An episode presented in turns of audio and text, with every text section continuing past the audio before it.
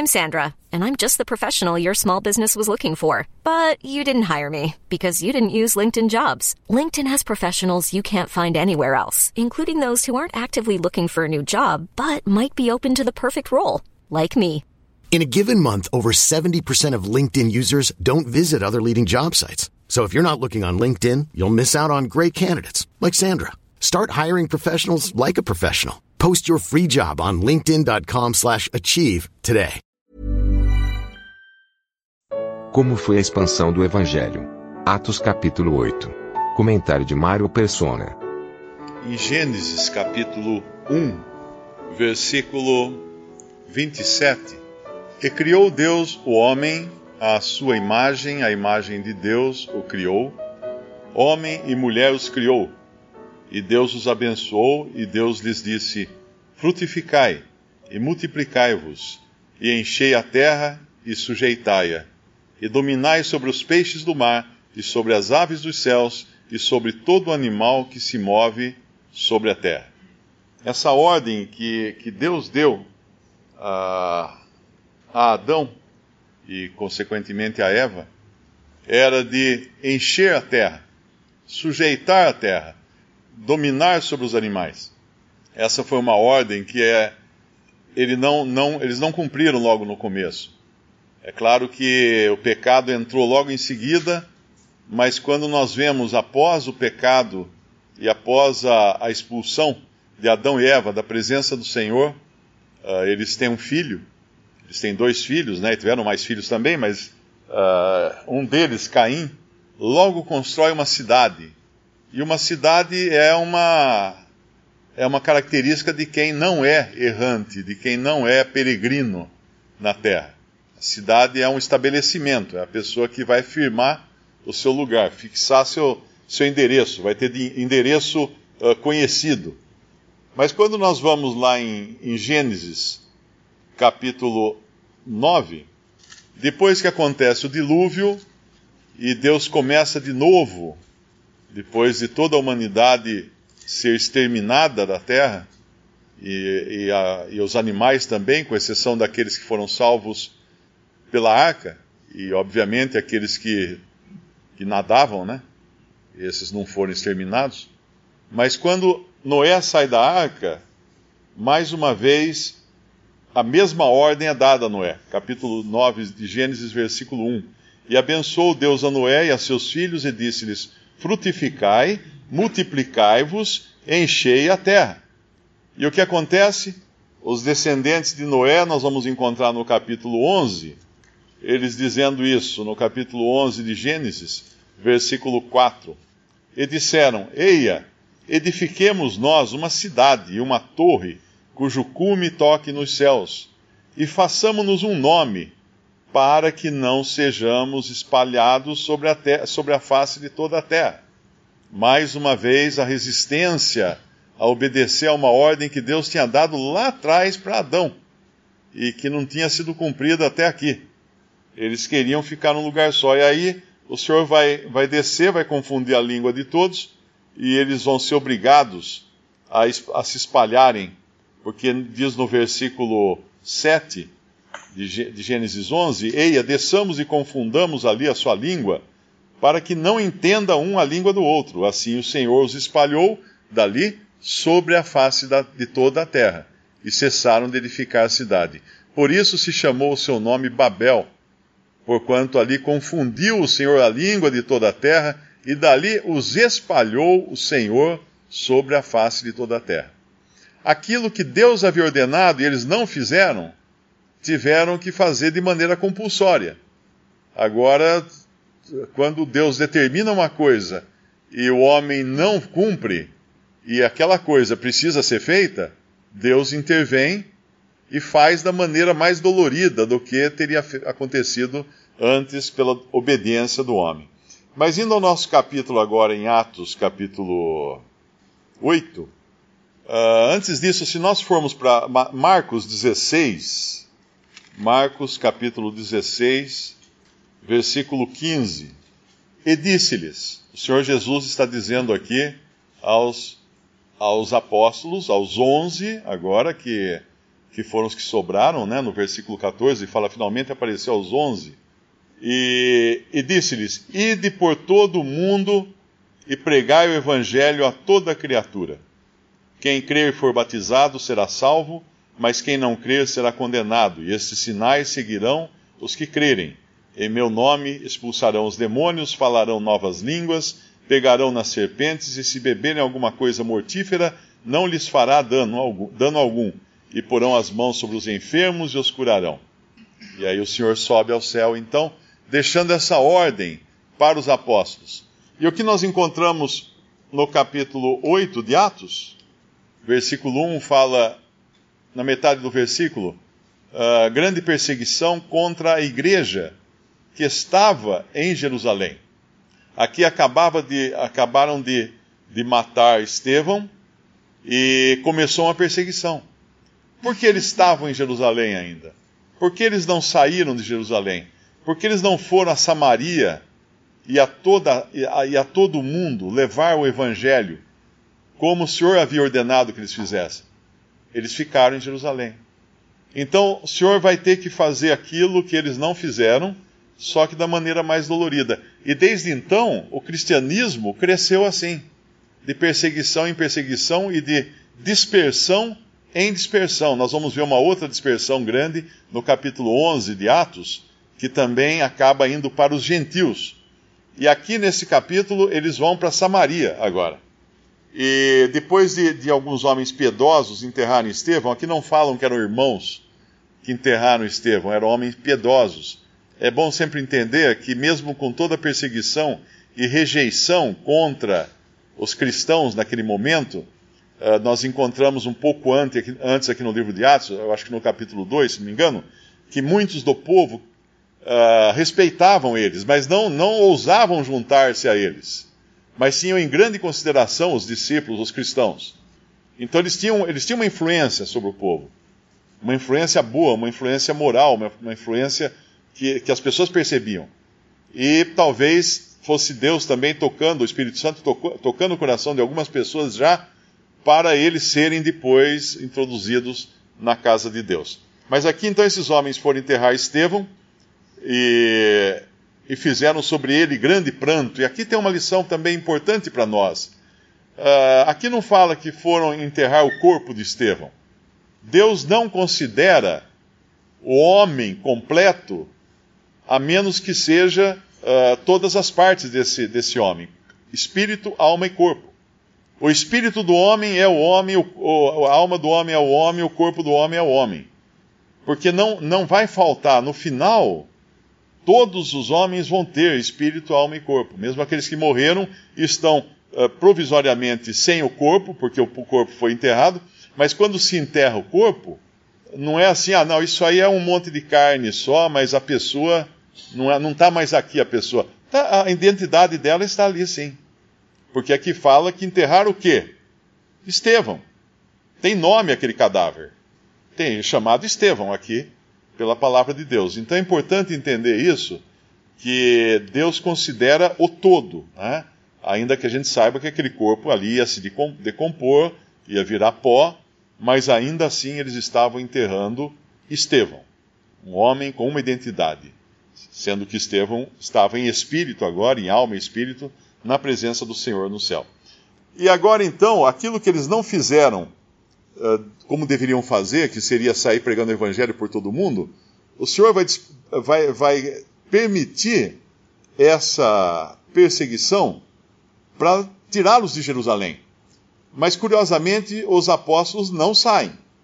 Quem vai sair aqui são os discípulos, são uh, esse como Filipe, não é? Uh, que ousadamente vai a um lugar que os apóstolos não ousavam ir, que era Samaria porque eles até tinham ficado espantados quando viram o Senhor em Samaria conversando com uma samaritana, e os judeus não falavam com os samaritanos. E nós vemos agora que Filipe, no versículo 5, uh, ah, versículo 5, versículo 4, mas os que andavam dispersos iam por toda parte anunciando a palavra. E descendo Filipe à cidade de Samaria, lhes pregava a Cristo. Essa era a pregação de Filipe. ele pregava Cristo. Como é importante entender que o Evangelho não é pregar boas maneiras, não é pregar livrar-se dos vícios, não é pregar resolver problemas no casamento, não é pregar qualquer outra coisa. O Evangelho é pregar a Cristo. E quando fala pregar a Cristo, é claro que era toda a obra de Cristo. A sua morte, a sua ressurreição, a sua volta, que ele virá como juiz para julgar os vivos e os mortos. E isso vai, nós vamos ver esse evangelho pregado na íntegra quando Cornélio uh, escutar da boca de Pedro esse evangelho. Mas o próprio Pedro, lá na frente, também estará pregando o evangelho para gentios, abrindo então a porta para os gentios através de Cornélio. Um gentil já seria introduzido pela pregação de Filipe, que seria o eunuco, um africano, e depois nós encontramos Cornélio sendo introduzido também na, na igreja, né, na casa de Deus e na igreja. Mas aqui, quando eles vão a Samaria, nós vemos que já vão encontrar uh, um outro tipo de resistência. Se havia aquela resistência que os dispersava, que os perseguia, que arrebentava a porta da casa para entrar e, e, e, prender todo mundo que estava dentro da casa dos cristãos, agora era uma resistência mais sutil. Porque nós vamos encontrar aqui, uh, entre esses samaritanos, um homem chamado Simão, no versículo 9. E antes disso, é importante entender que uh, a pregação de Filipe era acompanhada com sinais e milagres, como o Senhor tinha prometido lá em Marcos. Aqueles que crerem acompanharão esses sinais, falarão novas línguas, pegarão serpentes, tomarão veneno e, e porão as mãos, serão curadas as pessoas. Tudo isso. Mas essa pregação de Filipos não, é, não é uma grande campanha de milagres que ele faz. Ele prega Cristo. Ele prega Cristo. No versículo, descendo a cidade de Samaria, Filipe eh, promoveu uma grande campanha de cura e libertação. Não. Filipe pregava Cristo. E pregando a Cristo, o Espírito Santo agia, promovendo sinais e milagres, porque aqui, samaritanos, eles eram, apesar de serem gentios, eles eram convertidos ao judaísmo. Eles eram, genti eles eram prosélitos, eles eram gentios judaizados, não é? Uh, e, e adoravam como se adorava em Israel, só que em outro monte e tal. Então, eles, eles, como os judeus, eles precisavam ver sinais também. Porque lá em 1 Coríntios capítulo 1, fala assim, os judeus pedem sinais e os gregos sabedoria. Por isso os sinais aqui. Mas quando, quando Paulo vai falar, ah, quando Pedro, mais adiante, vai falar para Cornélio e a família dele e os amigos de Cornélio, que eram todos gentios, romanos, não é? Lá eram romanos ele não tem sinais lá. Não acontece nada. Não, não tem curas, não tem é, expulsão de demônios, não tem nada disso. Então é importante entender que os judeus pedem sinais e os gregos sabedoria. sabedoria. Muitos hoje perguntam por que, que não tem sinais hoje? Porque não precisa. Já foi feito o lançamento dessa grande, desse grande empreendimento que é a igreja. Agora não precisa mais ninguém convencer ninguém de que a, a igreja já foi lançada, já foi fundada, não é? Uh, a partir do capítulo 2 de Atos. E esse homem Simão, ele vai agora, uh, uh, se alguns por fora batiam nos cristãos e matavam os cristãos e perseguiam os cristãos, esse aqui é o primeiro que vai entrar para fazer isso de dentro para fora. Ele vai querer comprar o poder do Espírito Santo para enganar os cristãos, enganar as pessoas. E, claro, também os cristãos. Esse Simão. Então, ele aqui quando fala que, no versículo 12, mas como crescem em Filipe, que lhes pregava acerca do reino de Deus e do nome de Jesus Cristo, se batizavam tanto homens como mulheres, creu até o próprio Simão. E sendo batizado, ficou de contínuo com Filipe, e vendo os sinais e as grandes maravilhas que se faziam, estava atônito. Ué, então Simão creu? Não, Simão acreditou. A palavra é a mesma. Se nós pegarmos na raiz grega a palavra creu aqui, o verbo crer aqui, o verbo crer lá em Atos 16, quando Paulo fala para o carcereiro, é, crê no Senhor Jesus e será salvo tu e, a, e, toda a tua casa, é a mesma raiz grega, a palavra é a mesma. Uh, só que aqui isso mostra que crer não é uma assertiva intelectual, porque essa aconteceu aqui. Ele creu. Ninguém vai falar que ele não creu, está escrito aqui que ele creu. Mas que, que tipo de crer é esse? É uma concordância intelectual com o fato que ele estava vendo. Ele acreditou que aquilo tinha poder, que aquelas coisas eram reais e acreditou. Mas não tinha fé, não tinha a operação do Espírito Santo aplicando a palavra ao coração dele e dando ali vida nova, um novo nascimento, para que agora sim, nascido de novo, ele pudesse sentir o peso dos seus pecados e crer no Salvador. Tanto é que essa, essa fé mambembe dele, né, essa, essa fé fake que, que, que Simão tem, ela não vai durar, daqui a pouco ela vai ser trazida à tona. E Pedro vai, vai repreendê-lo, quando ele fala no versículo 19, uh, ah, Simão fala: Dai-me também a mim esse poder, para que aquele sobre quem eu puser as mãos receba o Espírito Santo. Mas disse-lhe Pedro: O teu dinheiro seja contigo para a perdição, pois cuidaste que o dom de Deus se alcança por dinheiro. Tu não tens parte nem sorte nesta palavra. Aqui deixa muito claro que Simão nunca esteve entre os salvos porque o teu coração não é reto diante de Deus, arrepende-te, pois, dessa tua iniquidade, ora a Deus, para que porventura te seja perdoado o pensamento do teu coração. Pois vejo que estás em fel de amargura e em laço de iniquidade. E agora, para provar que Simão realmente não era salvo, vem o versículo 24. Respondendo, porém, Simão disse: Orai vós por mim ao Senhor. Orai vós por mim ao Senhor. Por quê? Porque ele não tinha intimidade nenhuma com o Senhor ele não ia orar ao Senhor. Ele não creu de verdade, ele não tinha uh, vida nele. Então ele está com medo só da, da, das. para que as coisas não aconteçam para ele. ele. Ele é supersticioso, ele fala assim: não, ora vocês por mim para não acontecer essas coisas ruins na minha vida. Era só isso que ele estava com medo. Mas ele não creu de verdade. E hoje tem muitos que, que creem dessa maneira, porque existe um evangelho que é o evangelho de levanta a mão, vem à frente. Essa semana um jovem disse que ele é de família cristã e tudo mais, ele crê no Senhor Jesus, mas ele estava muito preocupado, ele estava muito inquieto, porque ele nunca foi à frente na igreja. Ele nunca levantou a mão e foi à frente. Então ele pergunta assim: será que eu estou realmente salvo? Eu só criei em Jesus. Eu não fui à frente na igreja. Eu respondi: olha, para ser salvo você tem que ir à frente na igreja, então a salvação é por obras. Mas não é por obras, é pela fé. Então nós vemos hoje muitos, infelizmente, não têm esse evangelho claro da salvação pela fé, mas acrescentam ou uma assertiva intelectual. Ah, ah, escreva seu nome aqui, repita comigo, eu, eu, creio, creio em Jesus, em Jesus, como meu, como meu Salvador, está salvo. Não, não é isso, isso aí não é o crer. O crer realmente acontece no íntimo da alma. Aquele arrependimento de coração aquele que bate na, no joelho, né? Como fala, acho que é, não sei se é, acho que é Jeremias, né? Quando me arrependi, bati na minha coxa, né? porque ele sentiu isso. Esse é o crer de verdade.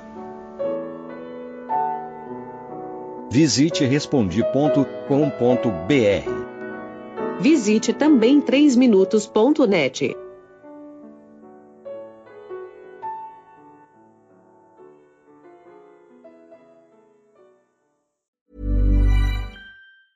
Ever catch yourself eating the same flavorless dinner three days in a row?